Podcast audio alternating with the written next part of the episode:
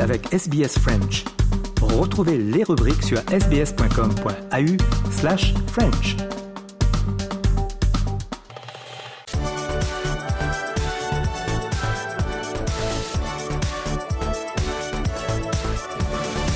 Europa Voice euh, numéro euh, 106 Euh, et comme à chaque épisode d'Europa Voice, eh bien j'ai le plaisir d'avoir Nathanaël Bloch avec nous aujourd'hui. Nathanaël, vous êtes en studio avec nous. Bonjour Nathanaël. Bonjour Christophe et ravi de vous retrouver. Ça fait du bien de se retrouver en studio. Il fait un moment. Hein Oui, c'est c'est les périodes pré-Covid presque. Eh, tout à fait. Ouais.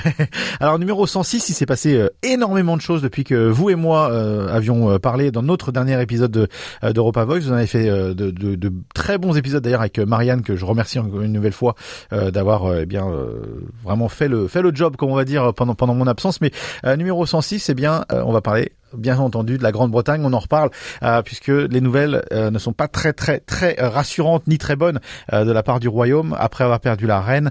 Ils avaient un nouveau une nouvelle premier ministre, et bien ils ont perdu cette première ministre également. Alors pas les mêmes circonstances, 44 jours derrière, derrière le bureau de premier ministre et c'est fini pour l'Istros. C'est effectivement Christophe une c'est une histoire d'amour qui, qui qui finit mal, mais j'ai presque envie de dire que c'est une histoire d'amour qui avait mal commencé depuis le départ entre. Ah, c'était vraiment un je t'aime moi non plus hein, celui-là. euh, c'était c'était un surtout je- je- oui je t'aime moi non plus ou, ou pas du tout donc c'est ça, ça avait vraiment mal euh, commencé avec Listrus euh, et effectivement elle a elle a démissionné après à peine un mois et demi euh, euh, à la tête euh, du pays et surtout- Avec notamment la, la, la période de deuil. Enfin ça a été très très très très compliqué pour elle. En en fait, il y a eu trois, euh, si on veut un petit peu séquencer, il y a eu trois moments pour euh, Listrus. Il y a eu effectivement la période de deuil, en fait, qui était très protocolaire, et euh, il y avait déjà des critiques euh, par rapport à la manière euh, dont elle représentait le pouvoir anglais à, à ce moment-là, des, des, des moqueries sur le protocole, etc. Donc il y avait cette période de deuil où finalement elle était spectatrice. Il y avait ensuite la période des, des annonces, euh, on va peut-être y revenir, mais des annonces euh, euh, fiscales, économiques, euh, qui ont vraiment euh, surpris un grand nombre d'économistes, un grand nombre même de politiciens au sein de son parti, euh, parce que c'est des annonces qui étaient euh, irréalisables. Et- Alors surpris, vous êtes gentil, hein, parce que ça, c'est un mot gentil. Encore une fois, surpris, ça a choqué. Même je serais tenté de Oui, dire. ça ça a choqué parce que c'est elles, elles, elles- elles sont elles étaient presque de facto irréalisables et elles étaient d'autant plus réalisables dans le contexte économique actuel, dans le contexte post-Brexit et dans le contexte d'inflation et de crise euh, généralisée en Europe du fait du conflit euh, euh, russo-ukrainien.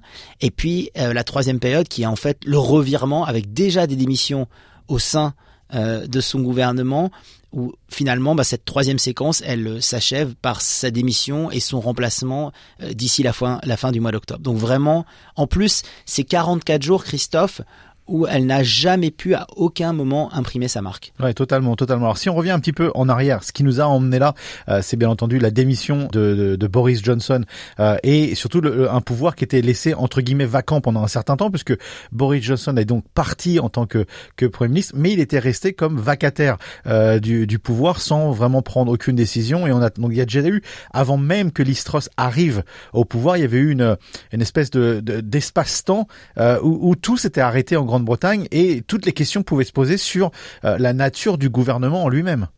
Oui, eff- effectivement, Christophe, on, euh, savait que, que Boris Johnson devait effectivement euh, partir, encore une fois, pour parce que les promesses du Brexit à ce moment-là n'ont pas été respectées du, du, côté britannique. On avait une vacance du pouvoir. Et d'ailleurs, ce qui était intéressant, rappelons-le pour nos auditeurs d'SBS French, Christophe, c'est qu'on avait au moment de cette élection euh, du nouveau Premier ministre un tas de profils qui étaient très différents euh, les uns des autres.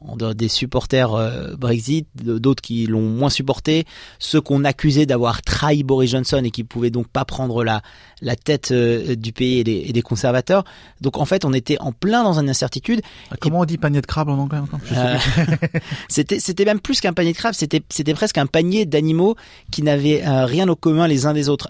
Même si encore une fois on était au sein du parti conservateur et on, savait que c'était euh, des membres du parti conservateur qui allaient prendre euh, euh, la tête euh, du gouvernement, avec un autre élément aussi, Christophe, s'il faut le rappeler, hein, euh, et, c'est important aussi là dans la succession de Listrus, c'est que in fine, il va appartenir aux adhérents du Parti conservateur de choisir leur premier ministre. Et un petit peu en fait, euh, euh, comme on l'a des fois euh, euh, dans d'autres démocraties, c'est-à-dire que euh, la volonté des conservateurs et des membres et des adhérents des conservateurs sont peut-être complètement différentes de la volonté de l'électeur britannique. Donc c'est un suffrage qui n'est pas vraiment universel, c'est un suffrage on peut pas l'appeler censitaire, mais en tout cas, c'est un suffrage qui est réservé aux membres du Parti conservateur.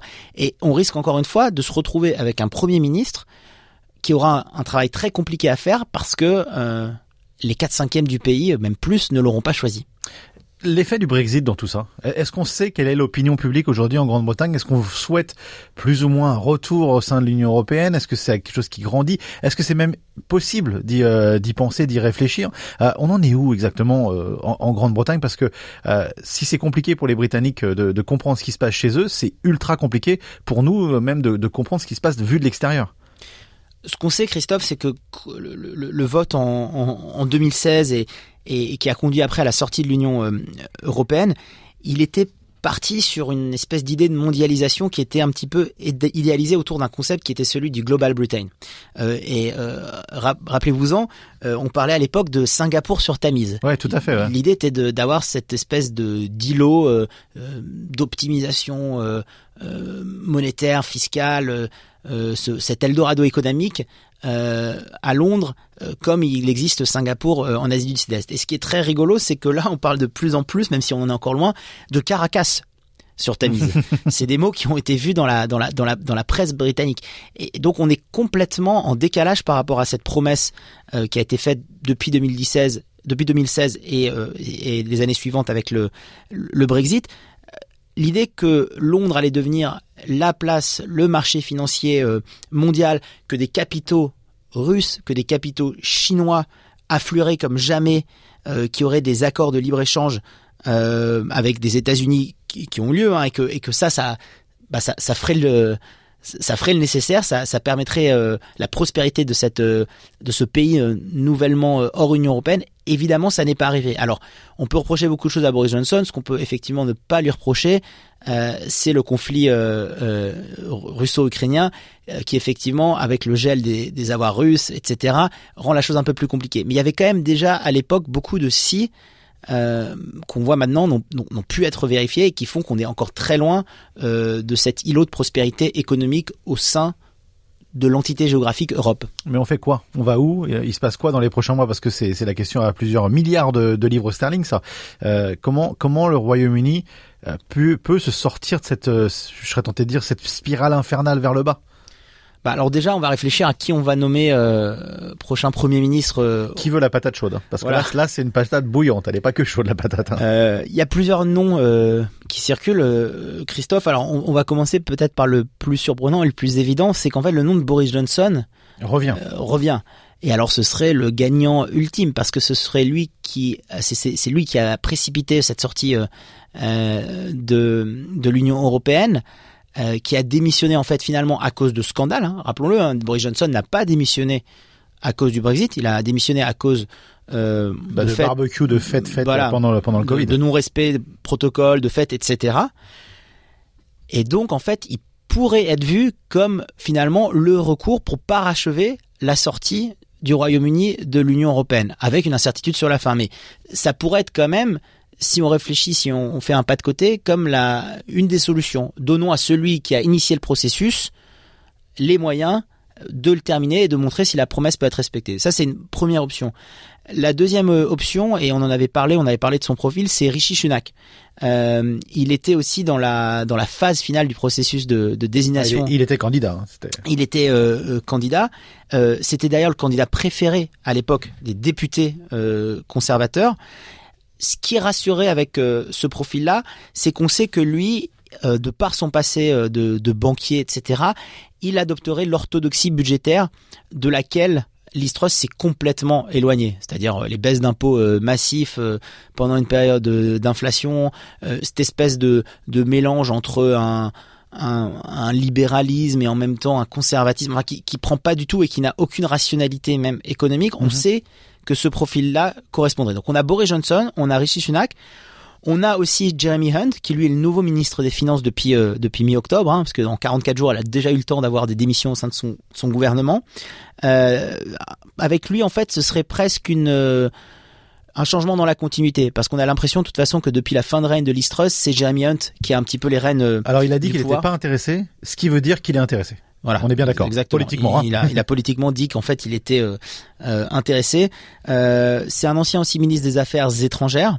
Et donc c'est important parce que pour l'instant les Européens jouent le jeu. On l'a bien vu avec les déclarations d'Emmanuel Macron, qui lui a affirmé que ça restait une nation amie, qu'il est toujours triste de voir un partenaire important partir.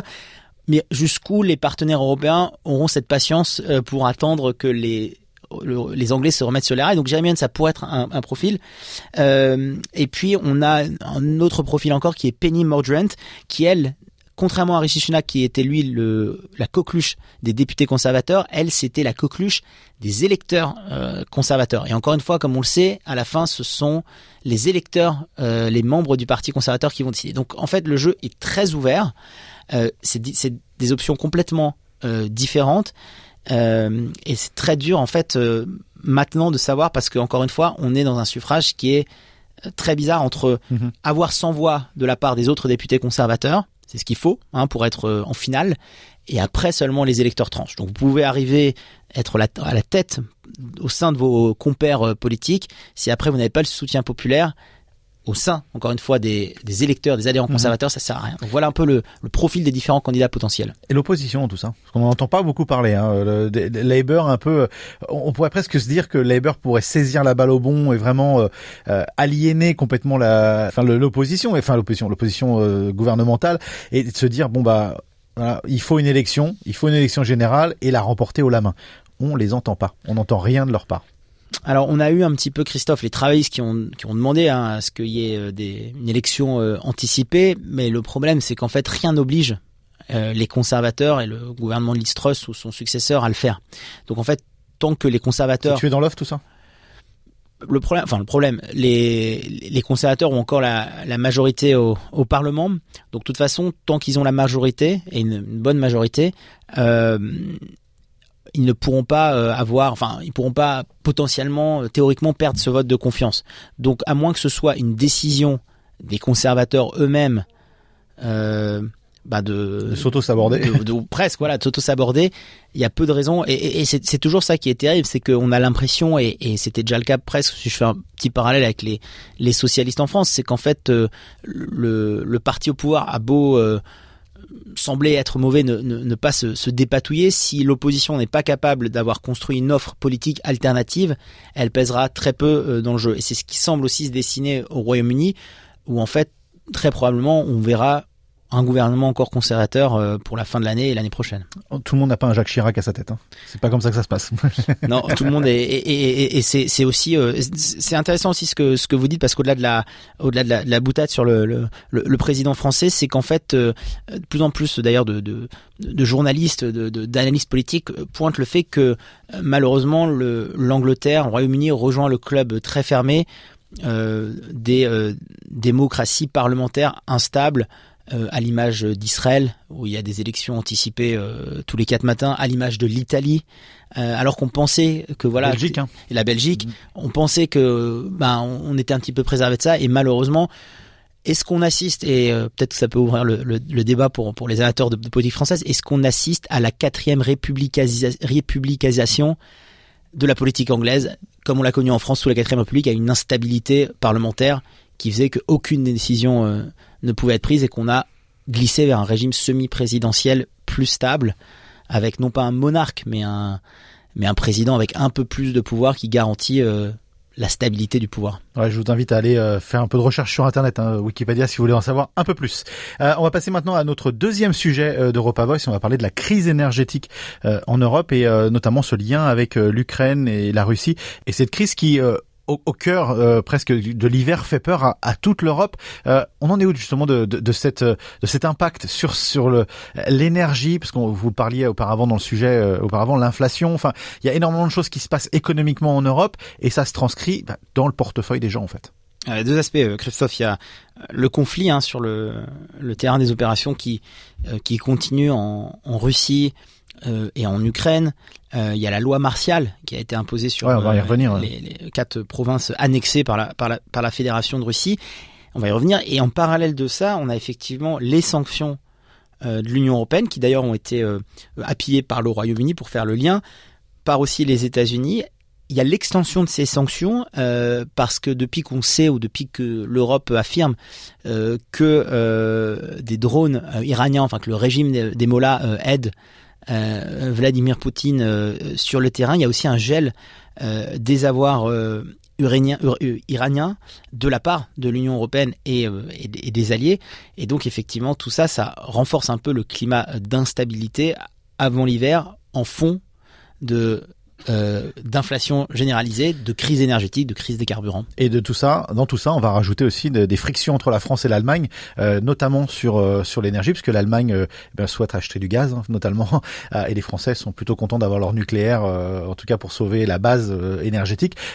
On sent bien qu'en Europe, ça devient, je vais pas employer un mauvais jeu de mots, mais c'est quand même un peu une poudrière tout ce qui est en train de se passer en ce moment. C'est compliqué. Alors, il y a, y, a, y a deux choses que je trouve intéressantes. C'est est-ce que l'Allemagne finalement a attendu la fin de la présidence euh, tournante française du Conseil de Ouais, c'est intéressant ça. euh, de, de- de l'Union européenne euh, pour justement un petit peu monter au créneau parce qu'on sait que quand un pays a, la, a cette présidence tournante, bon ben évidemment il est un petit peu sous le sous le feu des projecteurs, il a il a ce rôle de leader, euh, etc. Et donc c'est c'est c'est c'est plus compliqué de se frictionner. Donc est-ce que depuis juillet et la présidence tournante qui maintenant euh, est revenue au, au- à la République tchèque est-ce que l'Allemagne revient un peu plus sur le devant de la scène? Parce qu'on l'avait dit aussi hein, depuis, euh, euh, depuis le départ du pouvoir allemand de- d'Angela Merkel, on avait l'impression qu'il y avait quand même un déséquilibre dans le couple franco-allemand. Euh, terme intéressant parce qu'il a été aussi remis en question ces, Ouais. ces derniers jours.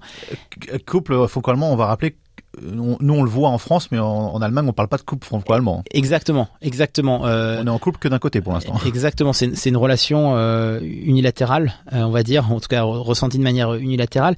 Mais, mais donc effectivement, est-ce que l'Allemagne, de par euh, son comportement euh, un petit peu plus hostile à ses initiatives euh, communes avec la France, ne montre pas un peu qu'elle veut revenir dans le jeu européen et puis imposer un peu plus aussi sa vision qui était absente depuis maintenant euh, deux années environ.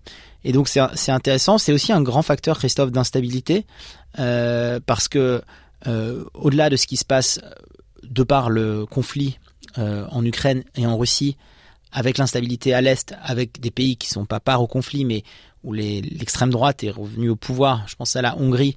On a aussi l'extrême droite qui est revenue au pouvoir, enfin qui arrive au pouvoir en Suède, Et en qui est Italie. arrivé au pouvoir en Italie. Si en plus le couple franco-allemand, en tout cas le, le tandem franco-allemand bat de l'aile, ça promet aussi euh, des décisions politiques communes beaucoup plus compliquées à mettre en place. Et rappelons-le, on va pas rentrer dans les détails dans, dans cet Europa Voice, mais peut-être un, un- un prochain. euh, certaines décisions doivent se prendre à l'unanimité. Mhm, tout à fait. Et donc, il, il va falloir quand même euh, qu'il y ait plus qu'un seul pays qui puisse driver en fait euh, les initiatives euh, euh, européennes, avec en plus, euh, pour faire le lien avec cette première partie de- d'Europa Voice, euh, une instabilité maintenant euh, au Royaume-Uni. Donc, ça, promet quand même euh, euh, des mois, des conseils européens, des euh, décisions sur la scène européenne qui vont, qui vont être euh, très compliquées. Et puis juste sur la question de l'énergie, Christophe, parce qu'on avait commencé sur ça, les, on a reproché beaucoup de choses, moins Angela Merkel qu'à Gerhard Schröder à l'époque, euh, notamment de par ses liens avec euh, la Russie, un peu comme on a reproché à François Fillon euh, en France, le fait qu'il soit conseil d'administration de- de- d'entreprises de, d'entreprises publiques russes, et surtout la, la, le, le rapport à l'énergie est complètement différent, vous l'avez mentionné, entre le nucléaire en France et le charbon en Allemagne, en tout cas maintenant, le, cette volonté de revenir au gaz. Et donc,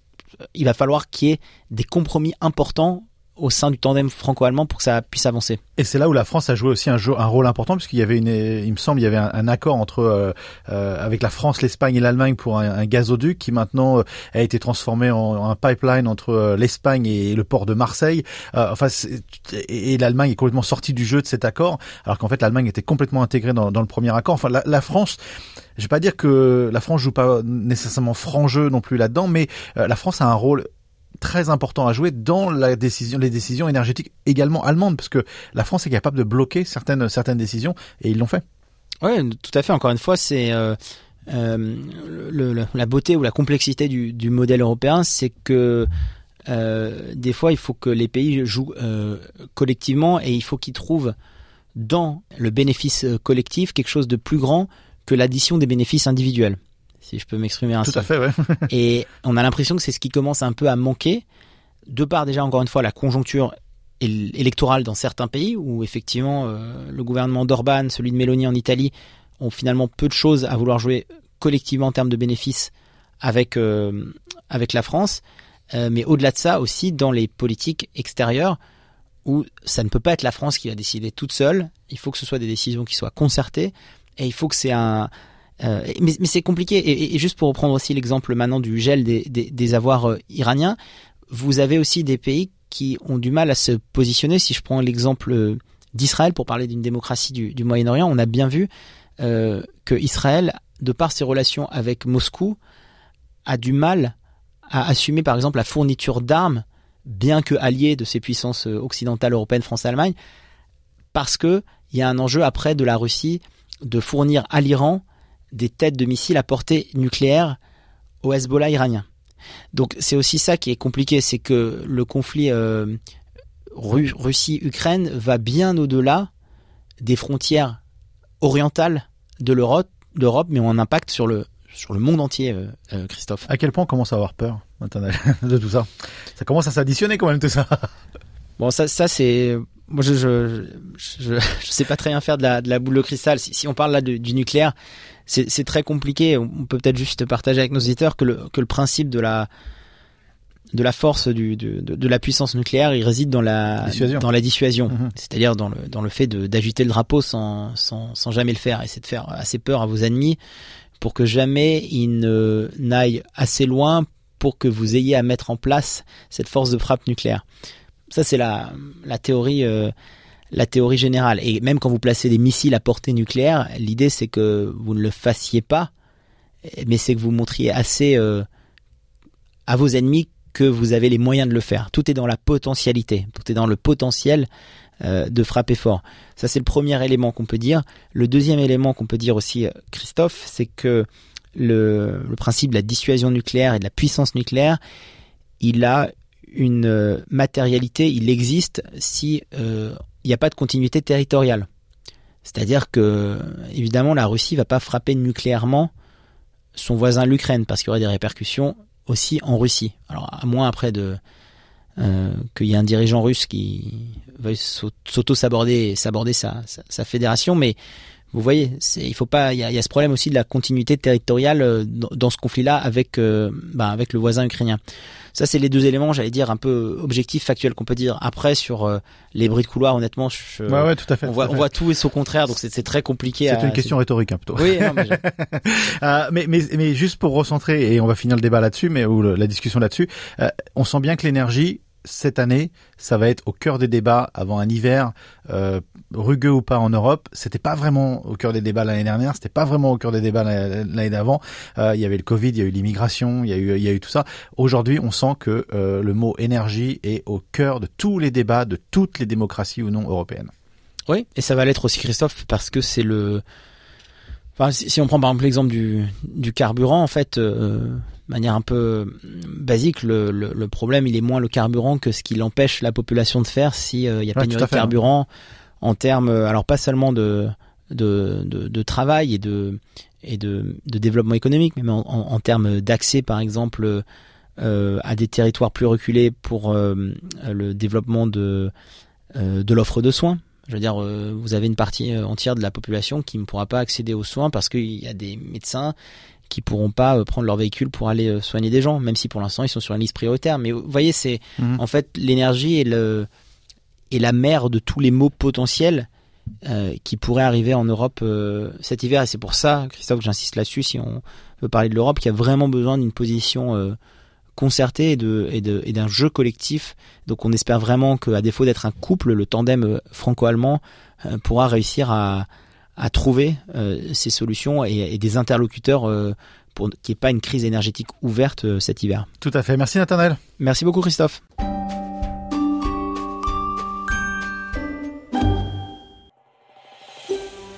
Vous voulez entendre d'autres rubriques comme celle-ci? Écoutez-les sur Apple Podcasts, Google Podcasts, Spotify ou n'importe où où vous obtenez vos podcasts.